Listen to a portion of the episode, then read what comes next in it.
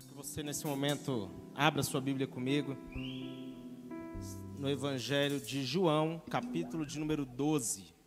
Você que está com sua Bíblia, abra, por favor, o Evangelho de João, no capítulo de número 12, a partir do verso de número 27. João, capítulo 12, a partir do verso de número 27.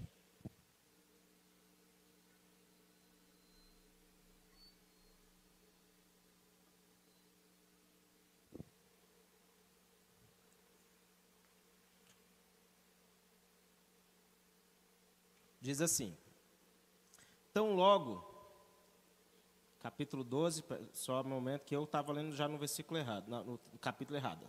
Diz assim, verso 27. Agora o meu coração está perturbado. E o que direi? Pai, salva-me dessa hora? Não, eu vim exatamente para isto, para esta hora. Pai, glorifica o teu nome. Então veio uma voz dos céus: Eu já o glorifiquei e o glorificarei novamente.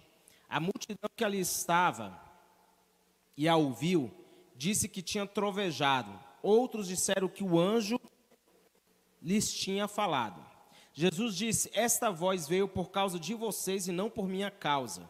Verso 31: Chegou a hora de ser julgado este mundo agora será expulso o príncipe deste mundo. Verso 32: Mas eu, quando for levantado da terra, atrairei todos a mim. Ele disse isso para indicar o tipo de morte que haveria de sofrer.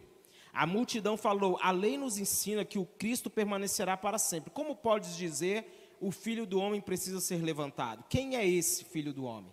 Disse-lhes disse então Jesus: Por mais um pouco de tempo, a luz estará entre vocês. Andem enquanto vocês têm luz, para que as trevas não os surpreendam. Pois aquele que anda nas trevas não sabe para onde está indo. Verso de número 36. Creiam na luz enquanto vocês a têm, para que se tornem filhos da luz. Terminando de falar, Jesus saiu e ocultou-se deles. Amém? Feche seus olhos, eu quero orar com você mais uma vez. Se você puder curvar sua cabeça. Pai, nós te damos graças nessa hora. Queremos glorificar o teu nome. Queremos bem dizer ao Senhor por mais um dia, por mais um culto, por mais um momento onde nós estamos em tua casa. Cremos que o Senhor tem algo para ministrar aos nossos corações, que o Senhor fale e que nós sejamos prontos para ouvir.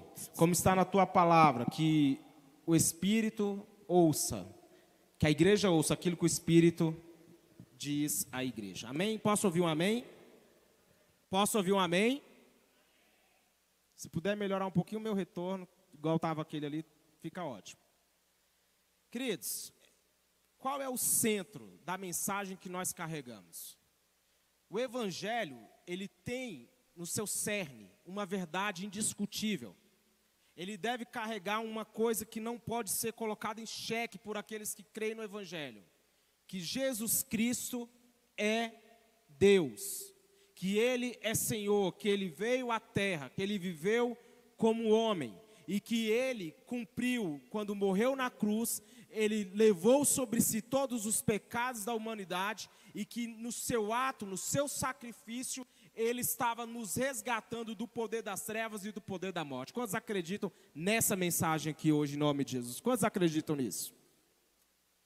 Uma frase do pastor Mark Driscoll, ele vai dizer que o centro do cristianismo não é um lugar, não é uma filosofia. O centro do cristianismo é uma pessoa. A principal mensagem que nós temos, a coisa mais importante que nós carregamos é a mensagem de que Jesus Cristo é o Senhor. E acredite, isso pode parecer algo muito simples para nós que cremos, mas esse foi a, a, o grande ponto, a grande discussão no primeiro século foi justamente o senhorio de Jesus. Por quê? Porque muitos se recusaram, principalmente os líderes religiosos, eles se recusaram a reconhecer aquele homem que veio de Nazaré como o de fato o Filho de Deus. Eles tinham uma dificuldade em reconhecer que aquele homem que, com seu jeito simples, com suas parábolas, com o seu jeito meio que desinteressado em Roma, como aquele homem podia ser o Messias prometido? Como aquele homem podia ser a resposta para Israel? Então, a discussão de que da divindade de Jesus Cristo, ela por muito tempo, e acredite até hoje, ela é levantada. Quantos estão entendendo isso aqui em nome de Jesus?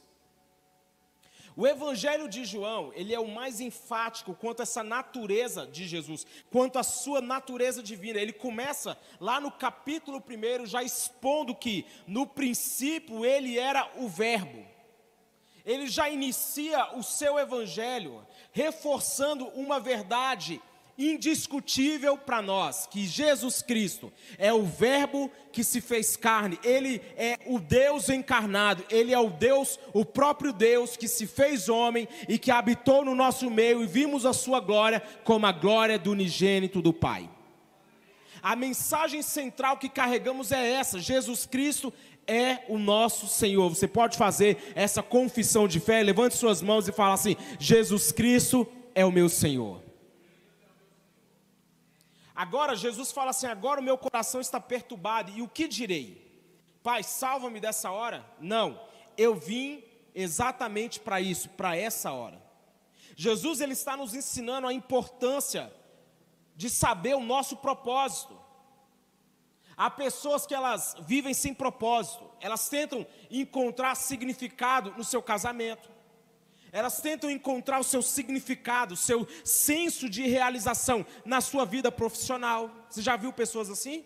Quando eu conquistar tal coisa, aí eu vou estar bem. Isso é mais do comum do que nós imaginamos. Nós colocamos em coisas o nosso senso de realização. Enquanto eu, a, a minha maior realização é quando eu tiver a minha casa. A minha maior realização é quando eu tiver, quando eu, como, quando eu chegar em uma posição profissional X ou quando eu me casar, ou quando eu tiver filhos, essas coisas são importantes? Sim, mas essas coisas elas não aguentam o peso de um propósito. Eu vou repetir, olhe para cá, por favor. Você, essas coisas, casamento, filhos, casas, é, conquistar sonhos, avançar em alguns em aspectos da vida, são coisas importantes, sim, mas essas coisas elas não suportam o peso de um propósito. O nosso propósito ele está em Cristo Jesus. E acredite, isso é o mais importante. Eu não estou falando que propósito, eu não estou falando somente, reitero, é importante, mas propósito não se trata apenas do que eu, do meu servir dentro da igreja. Faz parte. Amém ou não amém? Mas propósito está muito além disso. Encontrar o meu propósito é entender que eu fui criado para que Deus seja glorificado. Que simples, pastor, mas será que a nossa vida glorifica a Deus?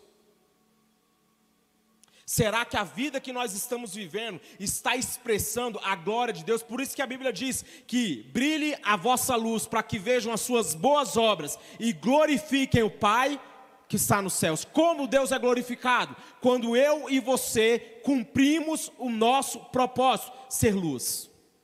Amém ou não amém? Cumprir o propósito é viver de acordo com o nosso chamado em Cristo. Quer ver um exemplo bíblico no Antigo Testamento? Davi. Davi era ainda um adolescente, desconhecido de todos. Mas enquanto todos estavam na guerra, mesmo lá no campo, cuidando das ovelhas do seu pai, nós já vimos uma natureza de rei em Davi. Davi, quando ele vai dar um testemunho para Samuel a respeito de como ele era, ele vai dizer assim: Eu cuido das ovelhas do meu pai.